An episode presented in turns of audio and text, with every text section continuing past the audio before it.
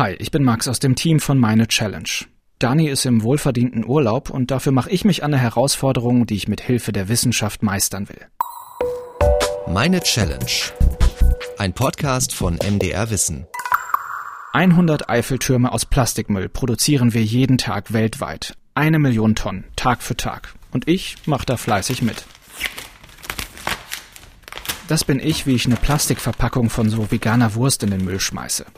Ich versuche schon, Plastik zu reduzieren in meinem Alltag, kaufe öfters unverpackt, achte auf Glas- und Papierverpackungen, auch weil ich mir das leisten kann. Trotzdem sammelt sich bei mir so gut wie jeden Tag Plastik an. Pro Kopf landen bei uns Deutschen im Jahr 39 Kilogramm Kunststoffmüll in der Tonne. Oder auch daneben. Ich bin jetzt gerade mal vor die Tür getreten, fünf Meter gegangen ungefähr und hier liegt schon jede Menge Plastikmüll rum, nämlich zum Beispiel ein Joghurtbecher, eine Plastik-Trinkflasche, ein Blumentopf, natürlich der obligatorische Coffee-to-go-Deckel. Also kaum betritt man hier die Straße, ist aus seinem Haus raus, liegt eigentlich überall Müll rum. Ich kann, glaube ich, Kunststoff nicht komplett aus meinem Leben verbannen. Ich schaffe das einfach nicht. So gut wie alles ist darin verpackt, weil es ja auch ein praktisches Material ist. Aber kann ich wenigstens dafür sorgen, dass in meiner Umgebung nichts davon rumfliegt? Meine Challenge lautet, Plastik raus aus meinem Viertel.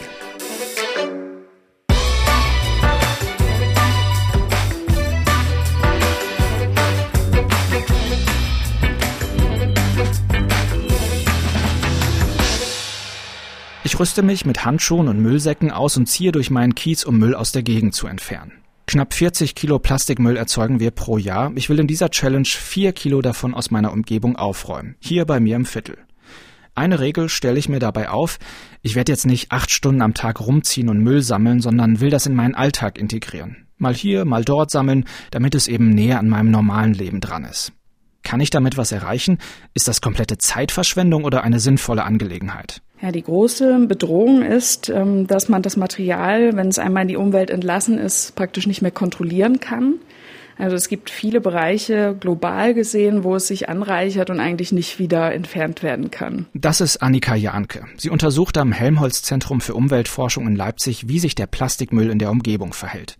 Forschungen zeigen, das Zeug ist mittlerweile überall. Im Boden, im Wasser, in der Luft, auch in uns selbst.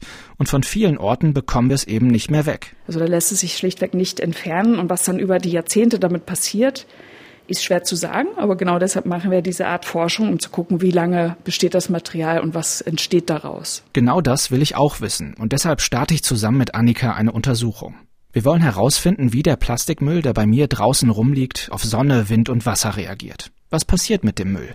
Denn mein Gedanke dahinter ist, je schädlicher die Effekte von dem Müll in der Umwelt sind, desto sinnvoller ist es doch, wenn ich hier in der Challenge vier Kilogramm entferne, oder? Um die Antworten darauf zu bekommen, brauche ich als erstes Ausgangsmaterial. Okay, und hier gleich das erste Stück. Und zwar eine bekannte Gummibärchenmarke. Plastiktüte leer. Ganz schön schmuddelig, liegt hier schon eine Weile rum. Noch mehr von diesen Gummibärchen-Tüten, die liegen hier auch sehr lange schon rum. Eine halbe Stunde Suche, da habe ich den ersten Müll für meine Challenge gefunden. War eigentlich ziemlich einfach. Ich wiege das Zeug ab, circa 150 Gramm, mache es ein bisschen sauber und dann treffe ich mich mit Annika und wir machen so eine Erstuntersuchung. So, habe natürlich jetzt nur auf die Plastiksachen geguckt. Was mich zum Beispiel erstaunt hat, ähm, das hier, ein Schokoriegel aus dem Kühlregal. Das Mindesthaltbarkeitsdatum ist von Mitte 2021. Jetzt haben wir Anfang 2022, das heißt, das liegt da schon eine Weile rum. Ne? Was könnte in dieser Zeit damit passieren? Ja, dieses Material ist also schon ein halbes Jahr hier in der Umwelt gewesen, mindestens wahrscheinlich ein paar Wochen länger. Und je nachdem, wo es gelandet ist, ist es ganz unterschiedlichen Umwelteinflüssen ausgesetzt. Also da kann zum Beispiel starke Sonnenstrahlung drauf eingewirkt haben, Temperaturveränderungen natürlich. Wenn man überlegt, im Juli war es 30 Grad, jetzt haben wir vielleicht null. Also das sind ähm, starke geänderte Verbindungen oder, oder Bedingungen in der Umwelt, die eben das Material beeinflussen können über die Zeit. Das ist so der erste Blick auf das Material. Und wenn ich an Plastik denke, dann denke ich an einen Stoff. Ja, es gibt verschiedene Plastikarten, zum Beispiel die bekannte PET-Flasche, das ist die Abkürzung für Polyethylen-Terephthalat, und daneben gibt es noch einige andere Plastiksorten und die werden auch miteinander gemischt, aber am Ende ist die PET-Flasche ein Plastikteil. Nein, das ist in den allermeisten Fällen nicht so, äh, sondern selbst das einfachste Material, was aussieht wie eine einfache Folie, ist meistens aus verschiedenen Lagern ähm, zusammengesetzt. Also ein Bestandteil ist meistens eine Außenoberfläche, der ähm, UV-Stabilität äh, bewirkt, also dass zum Beispiel Sonnenlicht nicht so eindringen kann und das Produkt äh, verändern kann. Innen drin ist natürlich ein Material, was verträglich ist mit dem Lebensmittel, was da drin ist. Die sind ja ausschließlich jetzt Lebensmittelverpackungen. Und mittendrin ist vielleicht auch noch ein Trägermaterial, also meistens Meistens sind das Verbundmaterialien, die sehr komplex sind. Und dazu kommen noch äh, Zusatzstoffe, also Chemikalien, die man zugegeben hat, Weichmacher zum Beispiel, UV-Stabilisatoren, je nachdem, was man erzielen möchte. Es geht also um verschiedenste Plastikarten, Chemikalien und Zusatzstoffe, die da fröhlich zusammengemischt werden. Seit den 1950er Jahren haben wir acht Milliarden Tonnen Plastik produziert. Eine gigantische, unfassbare Zahl. Mehr als die Hälfte davon ist in der Umwelt oder in Mülldeponien gelandet, sagen die Vereinten Nationen. Das sind jetzt aber natürlich nicht nur meine Wurstverpackungen, sondern Reifenabrieb von unseren Autos, der extrem viel Mikroplastik verteilt. Mikroplastik aus Textilien, Mülldeponien, schlechtes Recycling, Industriereste, illegale Müllexporte und so weiter. Gerade erst kam eine Studie vom Alfred Wegener Institut in Bremerhaven raus, die das Ganze noch ein bisschen greifbarer macht. Jede Minute landen zwei Lkw-Ladungen voller Plastik in den Weltmeeren. Heftig, oder? Jetzt kann man mit dem Zeigefinger auf andere Länder zeigen, ja, sollen doch beispielsweise China, Indonesien und so erstmal was machen, aber auch wir sind Teil dieser zwei Lkw-Ladungen. Studien zeigen, dass auch unser Müll über die Flüsse in die Weltmeere gelangt. Deshalb glaube ich auch, dass das sinnvoll ist, was ich machen will. Müll sammeln und verhindern, dass sich der Müll in der Umwelt verbreitet. Annika und ich schauen uns meinen Fund an und wählen aus, was wir für die Untersuchung brauchen. Also dieser Schokoriegel da aus dem Kühlregal zum Beispiel hat ja sicherlich auch eine metallische Komponente. Das sieht man ja an der Innenseite zumindest. Er fühlt sich auch so ein bisschen an wie Alufolie, wird sich daher anders verhalten als jetzt so eine Süßigkeitenverpackung zum Beispiel, die aus einer klaren und relativ flexiblen Folie besteht. Was wir auch, ähm, denke ich, auswählen werden, ist ein solcher äh, Coffee-to-go-Deckel. Und hier können wir schon sehen, dass über diese vielleicht Wochen oder Monate, die diese Materialien in der Umwelt gelegen haben, Veränderungen eingetreten sind und die wollen wir im Labor uns genauer anschauen. Wir wählen einen Coffee-to-go-Deckel, die Verpackung eines Schokoriegels aus dem Kühlregal, eine Tüte Gummibärchen und eine kleine Flasche Trinkjoghurt für die weitere Analyse. So, und an dieser Stelle kommt es zu einem kleinen Missverständnis zwischen mir und Annika. Ich dachte, mit dem Zeug, das da draußen rumliegt und das ich eingesammelt habe, machen wir jetzt fancy Untersuchungen. Aber nee, nee, sagt Annika, wir müssen das Ganze andersrum angehen. Ja, also wir haben vor, die Prozesse, die in der Umwelt über Jahre, Jahrzehnte, teilweise vielleicht sogar Jahrhunderte vonstatten gehen, sehr stark beschleunigt im Labor zu simulieren. Das heißt, äh, wir werden diese Materialien nochmal neu beschaffen, dass wir also unterschiedliche davon haben, also verschiedene ähm, Anzahl und werden diese dann zuschneiden und bei uns im Labor in sogenannte Verwitterungskammern hereinlegen. Und dort simulieren wir sehr, sehr starke Sonnenstrahlung, also deutlich stärker als was man hier ähm, so trifft. Einfach dadurch äh, wird es dann schneller vonstatten gehen. Und wir werden zwei verschiedene Szenarien durchspielen, dass wir einmal das Ganze trocken, also in der Luft haben, und einmal im Wasser. Und da simulieren wir eben Prozesse, je nachdem, wo das Material in der Umwelt landet. Das heißt für mich, ich muss jetzt das Verpackungsmüllaufkommen noch erhöhen, indem ich jetzt nochmal Neuware beschaffe? Das müssen wir in dem Fall leider machen, einfach, dass wir ähm, diese Replikate, wie wir sagen, also Wiederholungen von demselben Experiment äh, darstellen können. Das ist eine Qualitätssicherungsmaßnahme für unsere Laborarbeiten und sichert, dass wir dann wirklich vergleichbare Ergebnisse haben. Und Annika trägt mir auf, die Gegenstände für die Untersuchung nochmal als Neuware zu besorgen. Hallo. Ähm, und zwar geht es darum, ich bin vom MDR und mache ein kleines Experiment, wie sich Plastikmüll draußen in unserer Umwelt verhält. Und dafür benötige ich fünf Coffee-to-go-Deckel. Könnte ich sowas bei Ihnen bekommen? Äh, die Deckel nur, ja. Ja. Fünf? Fünf Stück, ja, das wäre perfekt. Super, ganz herzlichen Dank. Tschüss, schönen Tag noch. Mit den Plastikverpackungen geht es dann wieder zurück zu Annika. Also wir haben jeden Gegenstand fünffach. Der eine wird so verbleiben, wie er ist, also wie im Neuzustand. Und dann haben wir jeweils zwei, die wir in die trockene und in die nasse Verwitterung geben für unterschiedliche Zeiträume. Also einmal über eine Woche mit dieser starken UV-Strahlung, einmal über zwei Wochen. Und da wird man wahrscheinlich mit bloßem Auge schon einen deutlichen Unterschied sehen können. Wie das genau funktioniert, gucken wir uns gleich an. Es dauert nämlich ein paar Tage, bis man überhaupt Veränderungen des Materials in der Verwitterungskammer sieht. Und für mich heißt das warten und Müll sammeln. Ich war gerade mit dem Fahrrad unterwegs und habe jetzt hier an der Straße bestimmt 100 Plastikteile rumfliegen sehen und äh, ja, Schnauze voll. Ich heb das jetzt einfach auf und räume das weg.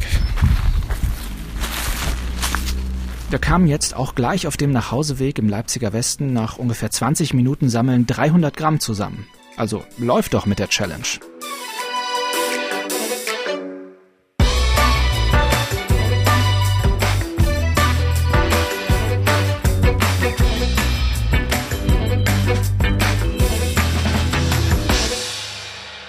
Paar Tage seit meinem Treffen mit Annika sind vergangen und ich kann sie am Labor des Helmholtz-Zentrums in Leipzig besuchen, um mir anzuschauen, was genau mit dem Plastikmüll passiert.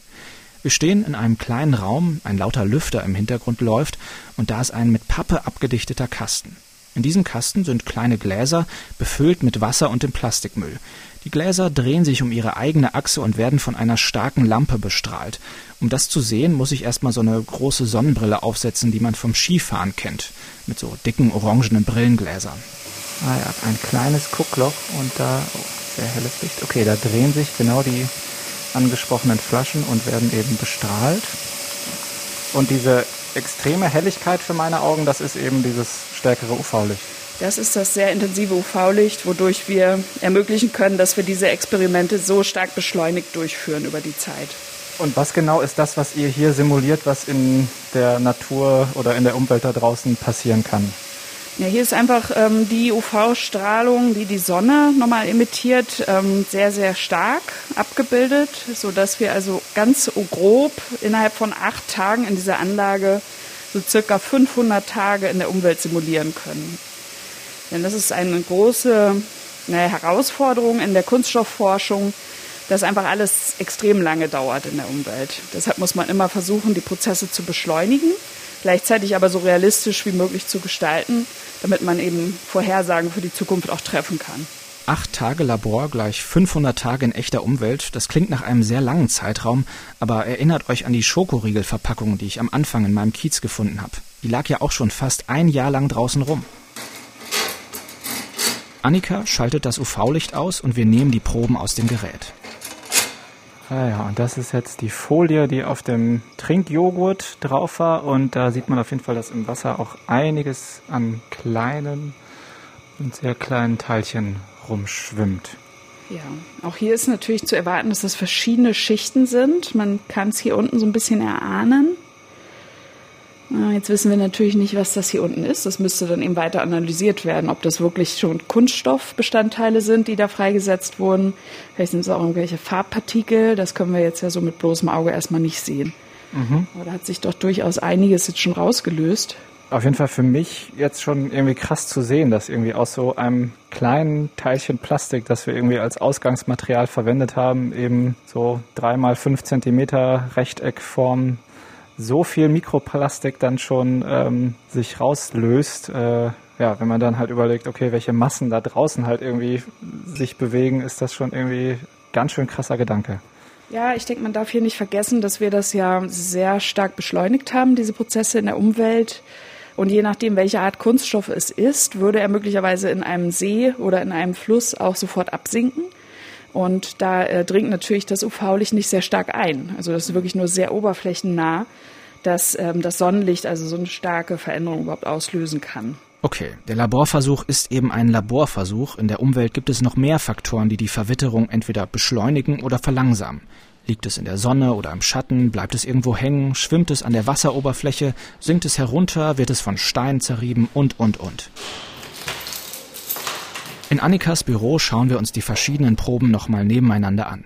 Da sind Kaffeedeckel, die in der Trockenkammer waren, wo simuliert wurde, wie das ist, wenn die an Land rumliegen, Kaffeedeckel, die ein oder zwei Wochen im Wasser lagen und die anderen Verpackungsteile. Alle zeigen Spuren der Verwitterung und man sieht die unterschiedlichen Schichten, aus denen das Material besteht.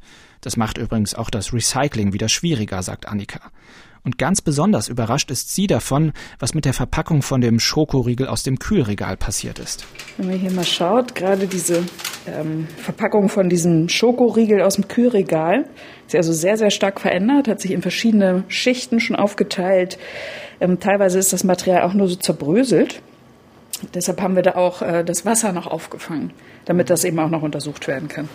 Ein kleines Fläschchen und da ja, schwimmen ein paar kleine Plastikstückchen drin. Ja, Plastik und irgendwas Metallisches eben. Da ist ja so eine metallische Beschichtung auf der Innenseite, die sich aber auch ähm, hier jetzt schon relativ stark aufgelöst hat. Kann man sich auf jeden Fall leicht vorstellen, dass das irgendwie da in einem Fluss rumschwirrt und ja, dann vermutlich entweder sich noch weiter verkleinert oder irgendwie gleich schon gefressen wird. Wäre natürlich denkbar. Also jetzt hat das ja so eine Größe, wo, ich sag mal, zumindest größere Fische das möglicherweise auch schon aufnehmen könnten. Kommt dann darauf an, wo es sich befindet. Ne? Also befindet sich äh, in der Wassersäule, also wird es immer wieder aufgeschwemmt, setzt es sich vielleicht dann in den Sedimenten ab und dann kommt es darauf an, wo die Fische eben ihre Nahrung suchen. Ich wiederhole mich hier vielleicht, aber ich finde es wirklich total krass, mit eigenen Augen zu sehen, wie viele kleinste Partikel aus wirklich wenig Ausgangsmaterial wie einer kleinen Folie entstehen können. Da geht so richtig das Kopfkino los, wenn ich an die ganzen Plastikteile in meiner Nachbarschaft, in den Städten, Wäldern, in den Flüssen, Meeren und Ozeanen nachdenke. Puh. 284. Annika und ich beschriften die jeweiligen Proben, denn die sollen noch mit ausgefeilterer Technik analysiert werden. Wir können zwar hier sehen, dass sich schon einiges getan hat, wissen aber noch nicht genau was. Und das untersuchen ForschungskollegInnen von Annika Jahnke am Fraunhofer Institut für Keramische Technologien und Systeme in Dresden. Und die kriegen die Proben per Post.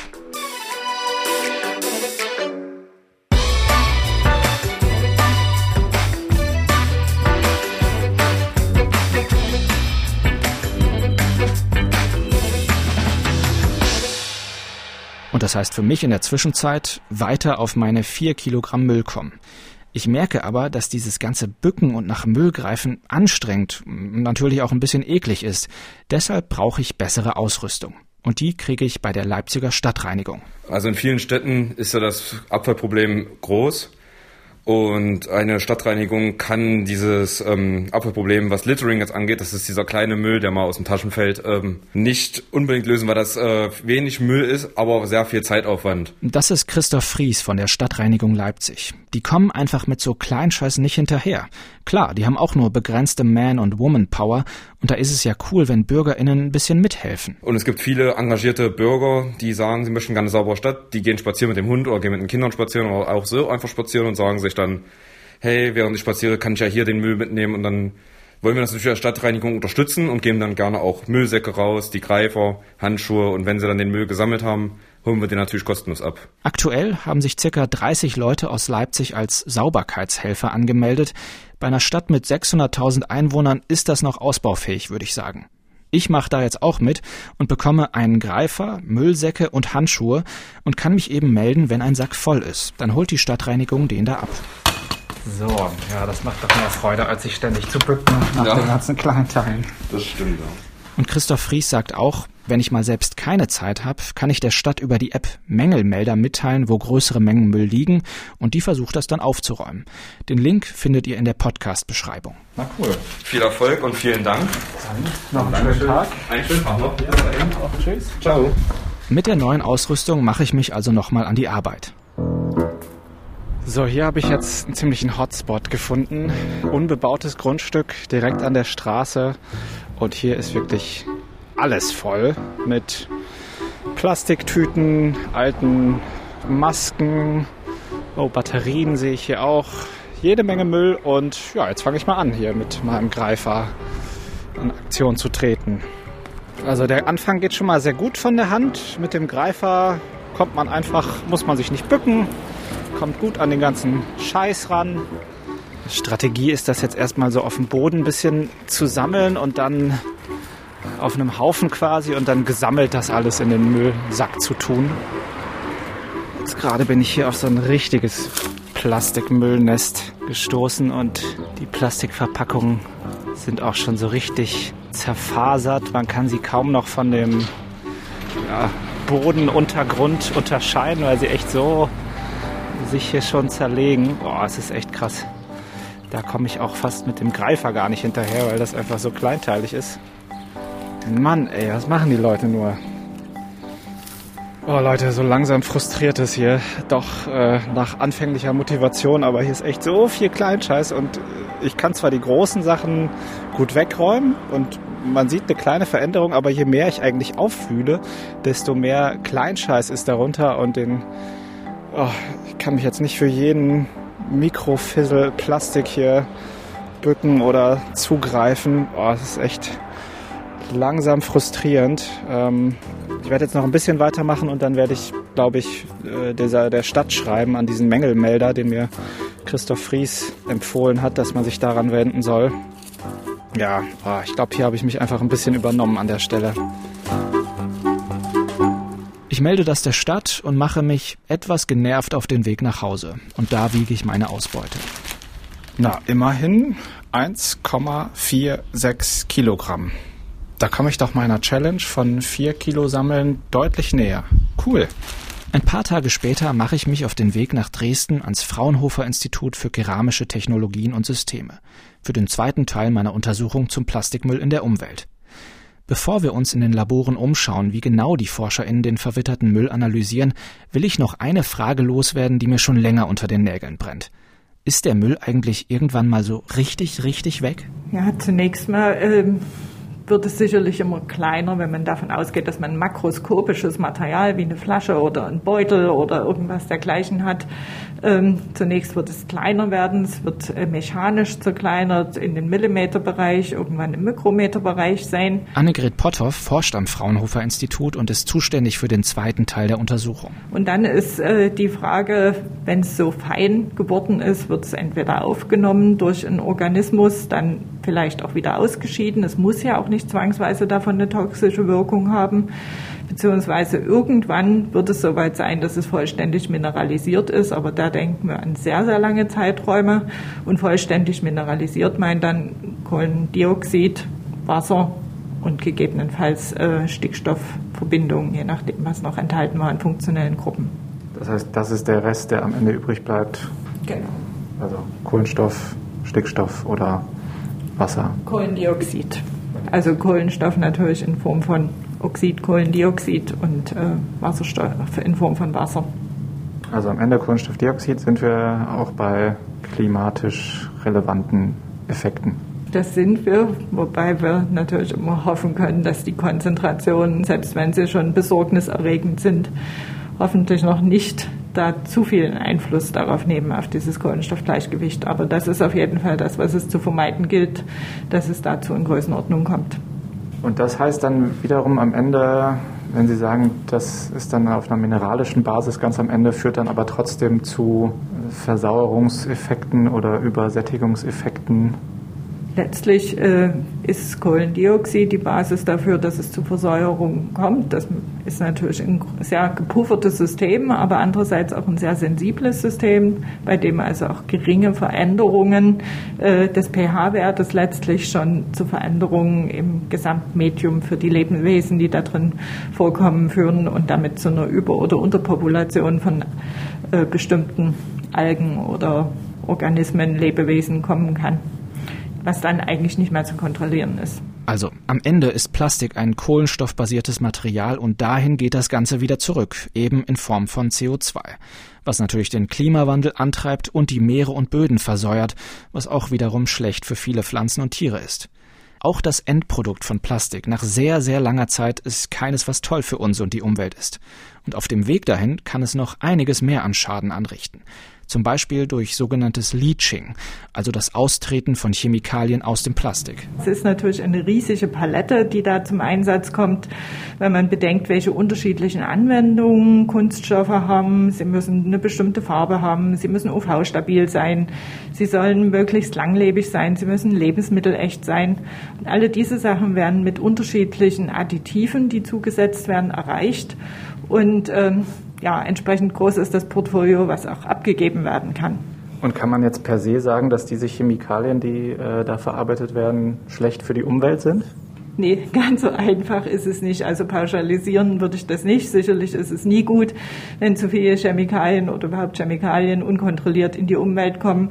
Aber dass die alle jetzt sofort eine schädliche Wirkung haben, so ist es natürlich auch nicht. Also gerade Sachen, die auch Lebensmittel echt sein sollen und dafür sorgen, dass in der Flasche, in der der Saft ist, ähm, der Saft nicht verdirbt, die sind natürlich auch jetzt nicht sofort toxisch, auch nicht im Umweltbereich. Annegret Potthoff ist zurückhaltend mit der Gefahr von den Chemikalien. Sie sagt, unser Wissen ist einfach auch noch zu gering. Denn es gibt auch einfach viel zu viele Chemikalien.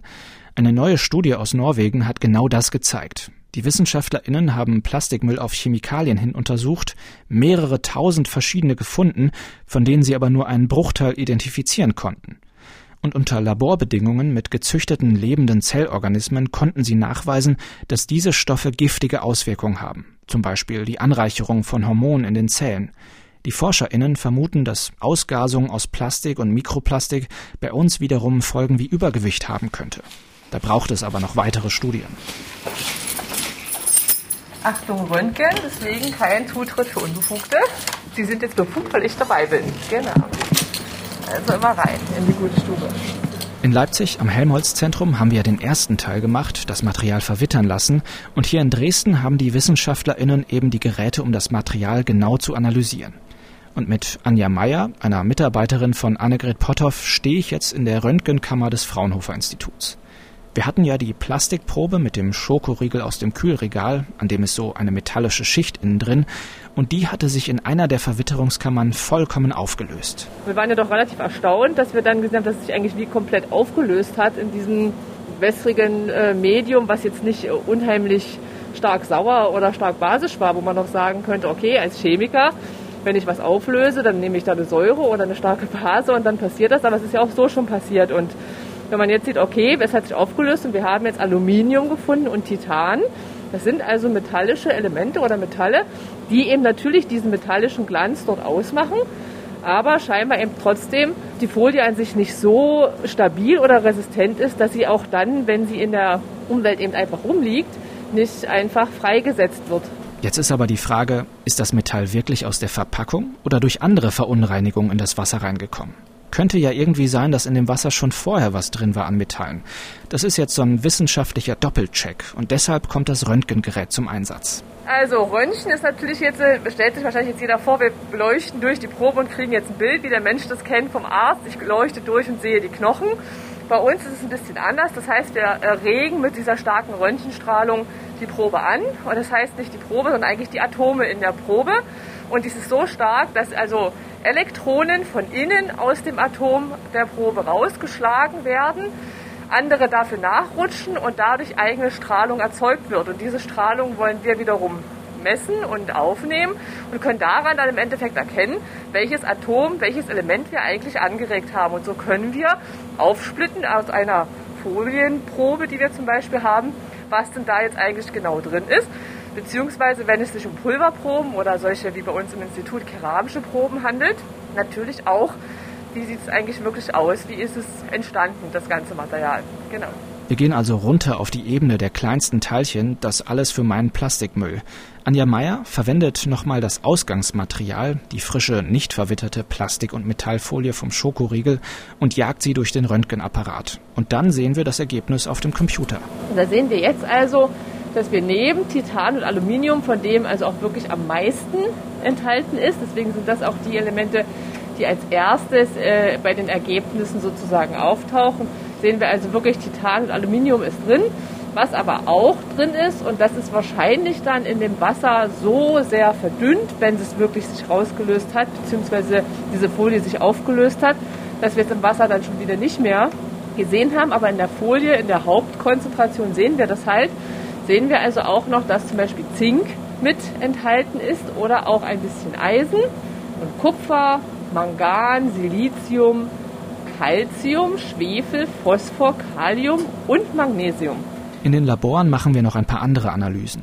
Wir schauen, welches Material an der Wasseroberfläche schwimmt oder zu Boden sinkt und wie der Müll auf Kieselsteinchen reagiert und sich immer weiter verkleinert. Aber diese Untersuchung mit dem Röntgen, die beschäftigt mich am meisten. Man kauft sich so einen Schokoriegel im Kiosk und die Verpackung, so ein kleines Stückchen Plastik und Metall, kann sich in der Umwelt komplett zerkleinern und dabei Chemikalien und Metalle wie Aluminium, Titan gewissermaßen ausgasen. Ja, das ist doch scheiße, oder?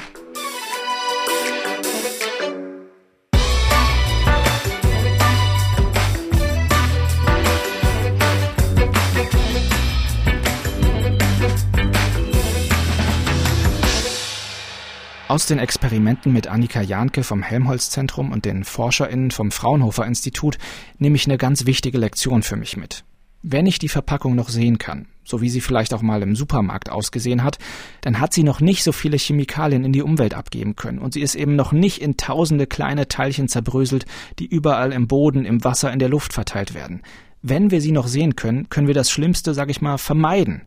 Das ist doch ein Ansporn, den Müll zu sammeln, den wir sehen und nicht erst zu warten, bis er Mikroplastik ist. Und das mache ich nochmal. Ich habe ja noch zwei Kilo Müll sammeln für meine Challenge offen. So ein Sack, der wird ganz schnell äh, voll. Und äh, wir haben jetzt nicht so den Fokus immer auf Plastikmüll. Wir nehmen immer alles, was da so rumliegt und äh, da besser nicht rumliegen sollte. Genau. Das ist Katja Rossburg von Clean Up Leipzig. Cleanup ist eine Initiative, die regelmäßig dazu aufruft, Müll im Stadtgebiet zu sammeln. Die gibt es mittlerweile in einigen Städten und wir starten heute zusammen eine Aktion bei mir im Viertel.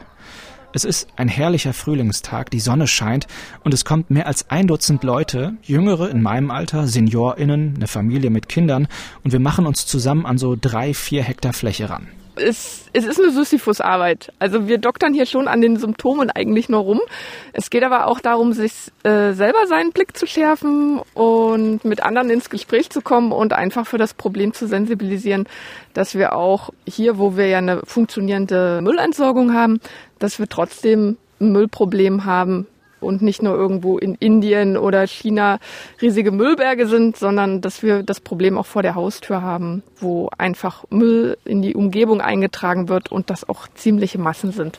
Wir sammeln da an dieser Brache, an der ich ganz am Anfang schon mal gesammelt und diese alte Schokoriegelverpackung gefunden hatte. Und es ist ein schönes Gefühl. Überall wuseln Leute mit Müllsäcken rum und es wird zumindest für den Moment spürbar sauberer.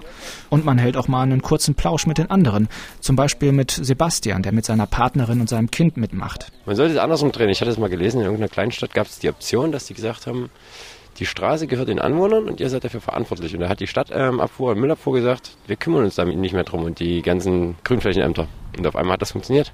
Da gab es irgendwie zwei, drei, vier Mal in der, in der Straße ein Straßenfest, wie auch immer. Die haben diese Straßen aufgeräumt. Ich fand es total geil. Ich dachte, das ist eigentlich das Logischste. Wenn die Leute die Verantwortung spüren, dass sie sagen, okay, wir sind für unseren Müll hier selber zuständig, dann fliegt das Zeug auch weg.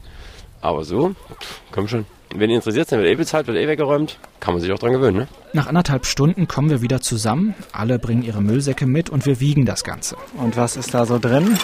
Ja. Alles Mögliche an Restmüll, ganz, ganz viel Plastik, was die Leute weggeworfen haben.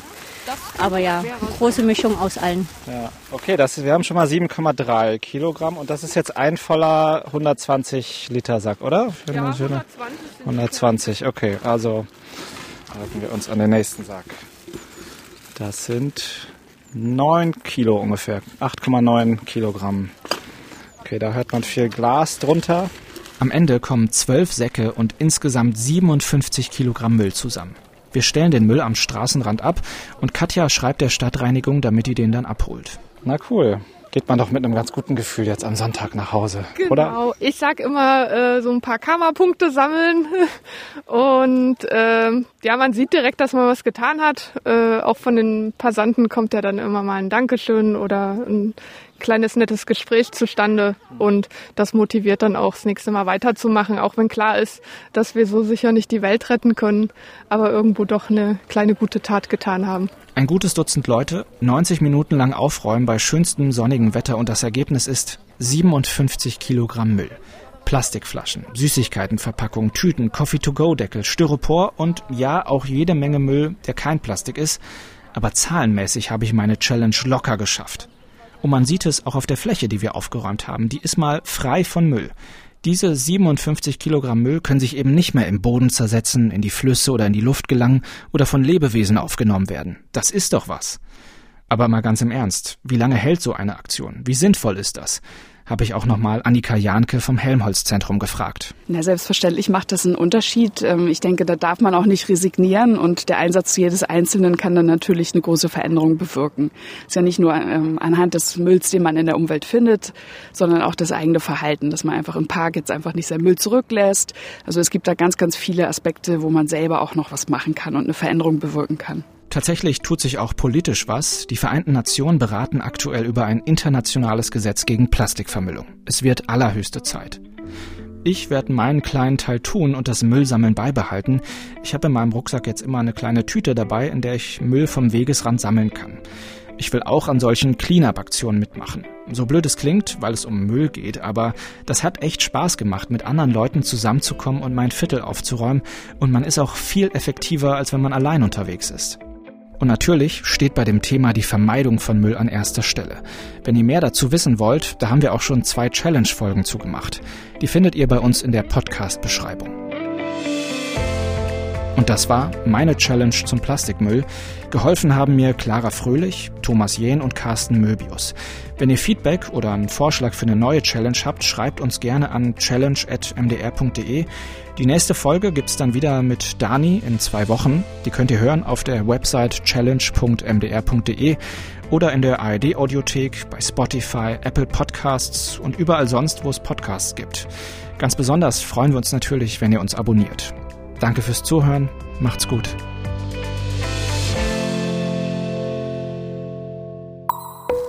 Das war Meine Challenge, ein Podcast von MDR Wissen.